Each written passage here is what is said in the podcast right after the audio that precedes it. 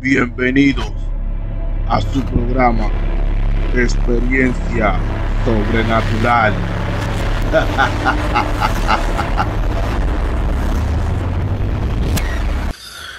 Saludos gente, bienvenido a su programa Experiencia Sobrenatural. Mi nombre es Rep y quiero darle la bienvenida de nuevo a su canal. Esta noche le vengo a relatar varias experiencias sobrenaturales de familiares. Como lo es mi primo, mi primo Fran. Fran, si me está viendo, un saludo. Eh, mi abuelo, que en paz descanse de parte de mi papá. Y del hermano de mi abuelo, de parte de mi madre. Y el papá de mi tío abuelo, o sea, de mi abuelo también, de parte de mi mamá. Y voy a empezar con la de mi primo, mi primo Fran. Él me cuenta que hace unos años atrás, él vivía en Bávaro, Santo Domingo. Bávaro era parte turística de la República Dominicana. Y él vivía allá. Y él me cuenta que él vivía allá con una persona, una mujer, que era de la vida galante. Y en el hotel donde él se hospedaba con la mujer de él, también eran, vivían, perdón, mujeres de la vida galante, como le llamamos. Y él me dice que esa, esas mujeres todas bregaban con santería y brujería y todo eso. Bueno, ¿qué pasa? Una noche él decide irse a dormir temprano hacia el hotel donde se quedaba. Y él cuenta de que la mujer de él, perdón, estaba trabajando. Y él dice que cuando él entra a la habitación, que él se acueta y deja la persiana abierta, o sea, la ventana, perdón, de la habitación, él dice que entró esa brisa fría, cálida al mismo tiempo y arropó toda la habitación. Se sintió el frío, él dice que se le pararon los pelos o se le puso la piel de gallina como lo conocen en otros países. Y él cuenta de que se sentía la presión. Y él, durmiendo prácticamente perdón, acostado en la cama, no podía dormir porque sentía esa pesada en la habitación. Hasta que abrió la Biblia y empezó a orar en el Salmo 91 y empezó a reprender eso, lo que había ahí. Él siguió orando y orando y orando. La noche le cogió orando y leyendo el Salmo 91 y nada que nada, se sentía la presión. Y él cuenta que luego la novia o la mujer con la que vivía entró a la habitación y él siente que ella también sintió rápido el, la presión que había en la habitación, la tensión y el mal aire que había. Y él cuenta de que ella se quitó sus zapatos, se quitó su ropa y se arrinconó en la cama, en un lado de la cama. Y él le preguntó, oh, ¿tú lo sientes también? Y ella dijo, sí, yo lo siento. Y empezaron juntos a orar, a reprender eso y a reprender y a reprender hasta que Luego más tarde se, se calmó todo y bajó la tensión y pudieron dormir. Eso me cuenta mi primo Frank. Y la siguiente experiencia que él me cuenta es de que, o sea, cuando emigró hacia casa a los Estados Unidos, la casa de su padre, él dormía en una habitación y tenía un colchón pequeño de la cama. Y se le sentí incómodo porque era una persona robusta, así como yo, media alta, fuerte. Y él se sentía incómodo y le comunicó a su hermano. Y él le preguntó que si no tenía una cama, una cama ahí. Y el hermano le dijo sí, que era la, la cama del hijo de él, que era grande. Pero ¿qué pasa? Él decide cambiar la cama, hacer un intercambio de camas con el hermano. O sea, la cama del sobrino. Entonces él cuenta que la primera noche que durmió en ese colchón de esa cama, él dice que él sentía como que alguien se le metía por debajo de la sábana. Qué fuerte. por debajo de la sábana, no podía dormir. Eso que él tenía no lo dejaba como pararse de la cama, ni nada. O sea, lo tenía prácticamente como en parálisis, se puede decir. Y él decía, oh, pero ¿qué es esto, Dios mío? Y no podía moverse ni nada. Y trataba de orar, oraba y todavía eso no se iba de su cama. Perdón. Y él escucha un sonido que hacen por en la cocina. Y él enciende la luz y llama a su papá, papi, eres tú. Y no le respondió nadie, nadie, perdón. El papá ya estaba durmiendo. Y él dice que como por dos días, fue dos días en la noche, se puede decir que era lo mismo y lo mismo. Hasta que él llamó al hermano y le pregunta al hermano y le dice, oye, pero este colchón está medio raro, está medio raro, perdón. Y el hermano le dice que sí, que él pensaba como que no le iba a suceder nada a él, pero el niño, el niño siempre veía a un hombre y sentía eso, incluso que el niño llegaba a botar sangre a la nariz. Y él cuenta de que el niño no, no le gustaba dormir solo en ese colchón. Y cuenta el hermano de que sí, que era un hombre que se aparecía. Y bueno, el primo mío lo que hizo la diligencia de salir de ese colchón, como se pueda decir. Y él lo que hizo fue que compró otro colchón nuevo. Ese colchón, él dice que él lo abrió en cruz en el medio, lo reprendió y lo botó. Se puede decir. Esa ha sido la experiencia, las dos experiencias de mi primo Frank. Y la siguiente experiencia le corresponde a mi difunto abuelo, que en paz descanse, de parte de mi padre. Y fue mi padre que me hizo este pequeño relato hace mucho tiempo. Y él me cuenta de que una vez en el frente de la casa del abuelo estaban jugando domino. Perdón.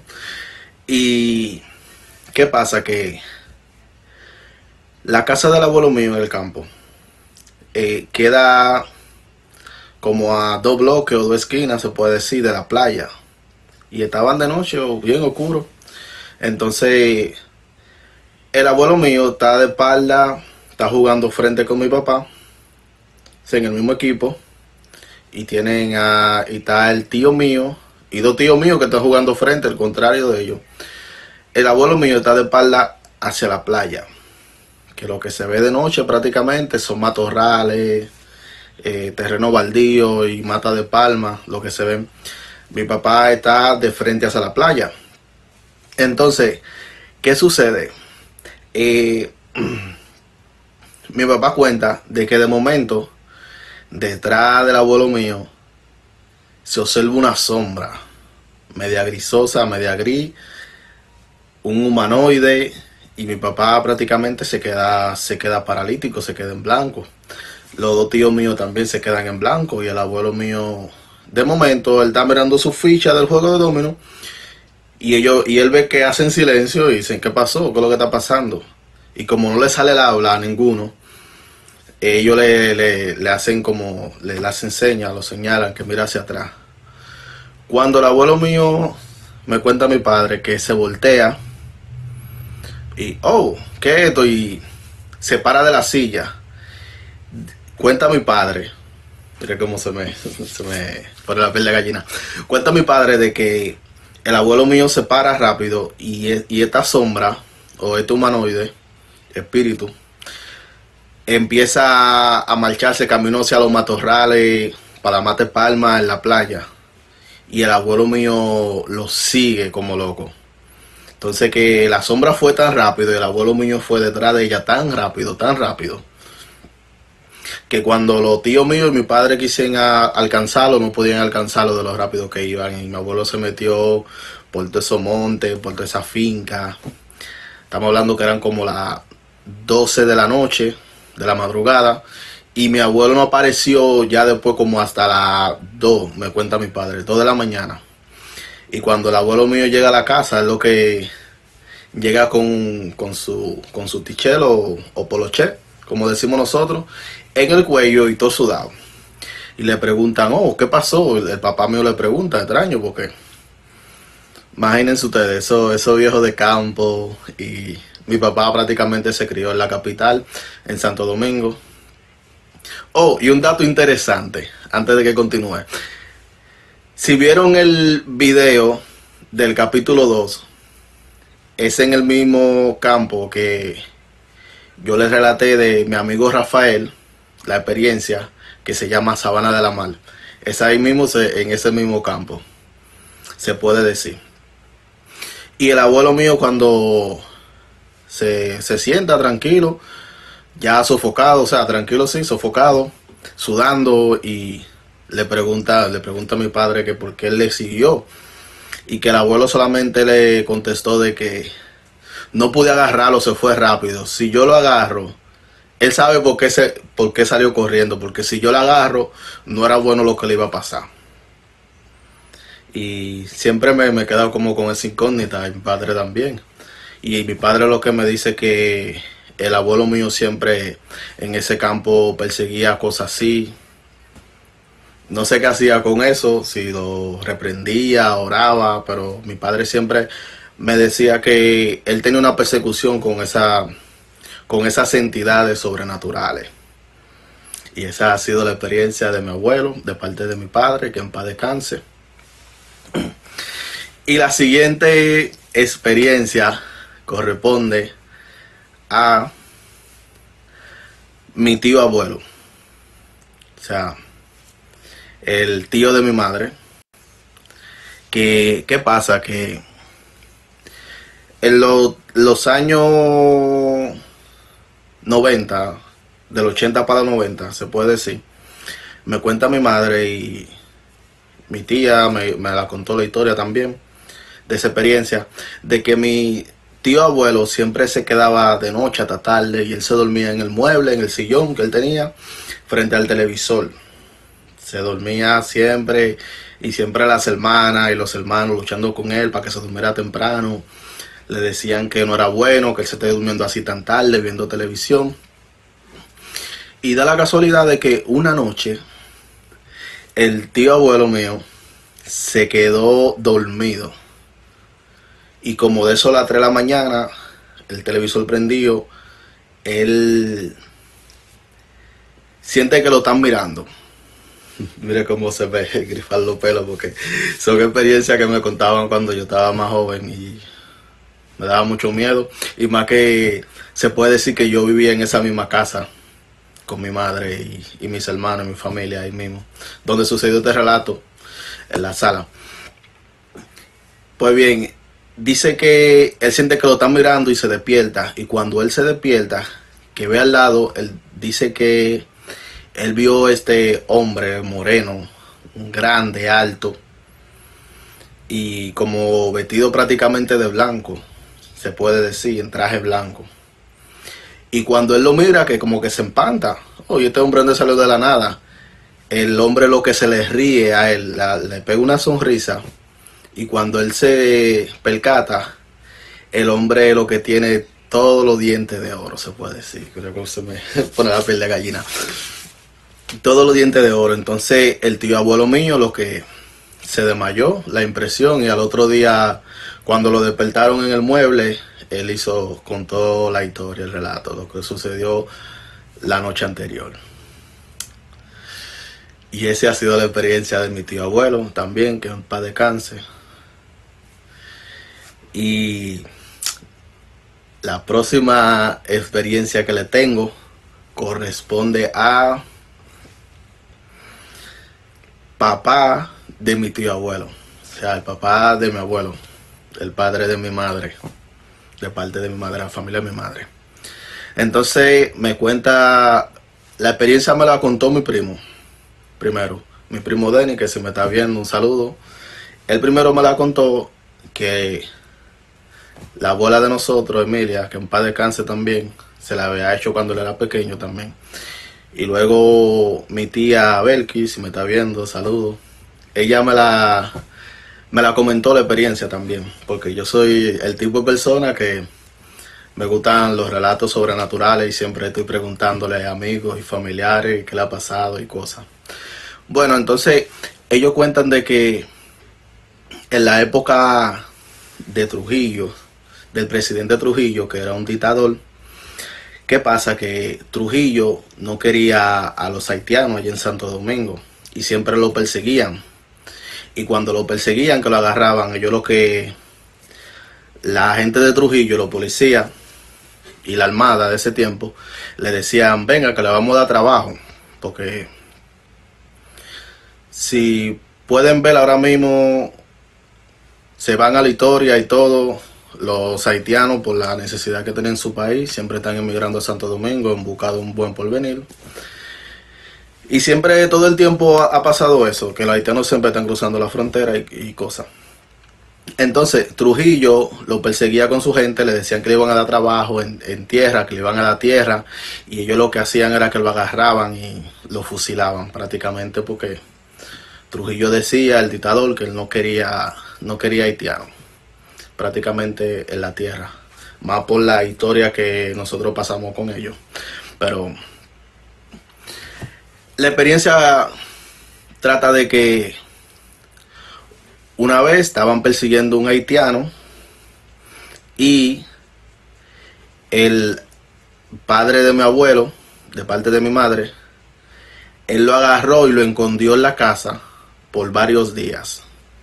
Varios días y cuando ya la armada, se puede decir, la guardia, no rondeaba más el área, la casa de, de mi abuelo, del padre de mi abuelo, él lo, lo dejó y le dijo, vete ya. O sea, lo mantuvo siempre debajo de una cama y por debajo de la cama le pasaban comida al haitiano porque siempre la guardia estaba en revisión en busca de haitianos y eso. Entonces el haitiano antes de irse le dice al abuelo mío, le dice, oh, tú has sido una persona muy buena y quiero agradecerte con esto. Y cuenta, cuenta la tía mía y el primo mío de que ellos fueron hacia el patio, al patio, perdón, la parte de atrás. Y el haitiano empezó a coger un árbol que tiene espinas, se me olvidó el nombre, ahora mismo no lo tengo, disculpen. Y empezó, le hizo una cruz en la espalda al abuelo mío con las espinas de ese, de ese árbol. Y mientras él le clavaba la espina, él le, estaba, le iba orando en su idioma creol. Y le dijo, bueno, le dice la, el abuelo mío, le dice, bueno, ya tú estás protegido prácticamente. Eh, si en caso de que te busquen a ti un día, a esta oración, se la notó en un papel y prácticamente te vas a volver invisible ante sus ojos. Entonces, ¿qué pasa? Que cuentan de que la tía mía, porque la abuela, la abuela mía y los abuelos siempre le hacían la, historia a, los niños de esa época. Perdón. Y siempre le hacían la, la experiencia, le decían, disculpen. Y entonces, ¿qué pasa? Que no se sabe cómo se dieron cuenta, la guardia se dio cuenta de que el abuelo mío escondió ese haitiano y entonces empezaron a perseguir al abuelo mío también. Entonces cuentan que una vez, por cosa de la vida, al abuelo mío lo agarraron preso, lo llevan a la fortaleza. Y cuando están en la cárcel, que está el abuelo mío con, con los presos, dicen que prácticamente cuentan los, contar los presos también a los guardias que prácticamente el abuelo mío se desnudó por completo, hizo una oración y no se sabe cómo él se convirtió en ese árbol que tiene espina.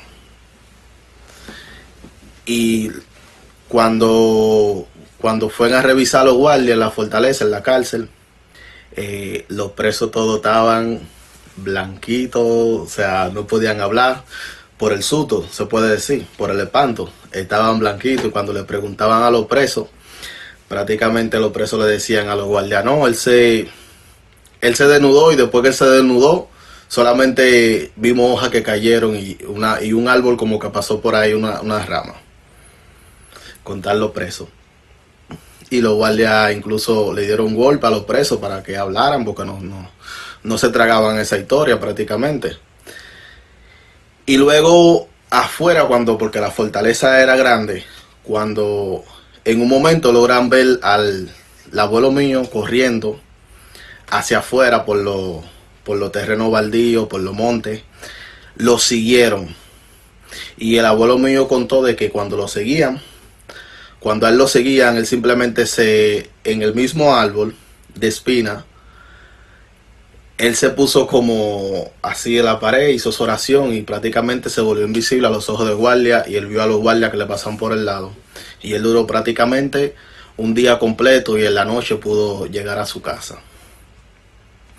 Y cuenta, cuéntame, mi tía me cuenta de que todavía, antes de mi abuelo morir, las hijas de, mi abuelo le sacaban las espinas que el haitiano le había clavado en la espalda en forma de cruz. Todavía le sacaban porque él tenía mucho y le sacaban y le sacaban. Y esa ha sido la experiencia de mi abuelo. Que Dios lo tenga en la gloria también. Y nada, gente, hemos llegado al final del programa, desde su programa, Experiencia Sobrenatural. Espero que les hayan gustado las experiencias. Quiero recomendarles también que se suscriban al canal, que me apoyen con su like, compartan y sus opiniones me las dejan saber en la caja de comentarios. Pueden seguirnos en todas las redes sociales también, como lo es Facebook, TikTok, Instagram. La estaré dejando abajo en el video. Y si tienen alguna experiencia también, o alguna persona que conozcan, nos la pueden enviar correo que es experiencia sobrenatural01 arroba gmail.com. Les quiero dar las gracias, fue todo por esta noche y que Dios me lo bendiga. Este pase de ustedes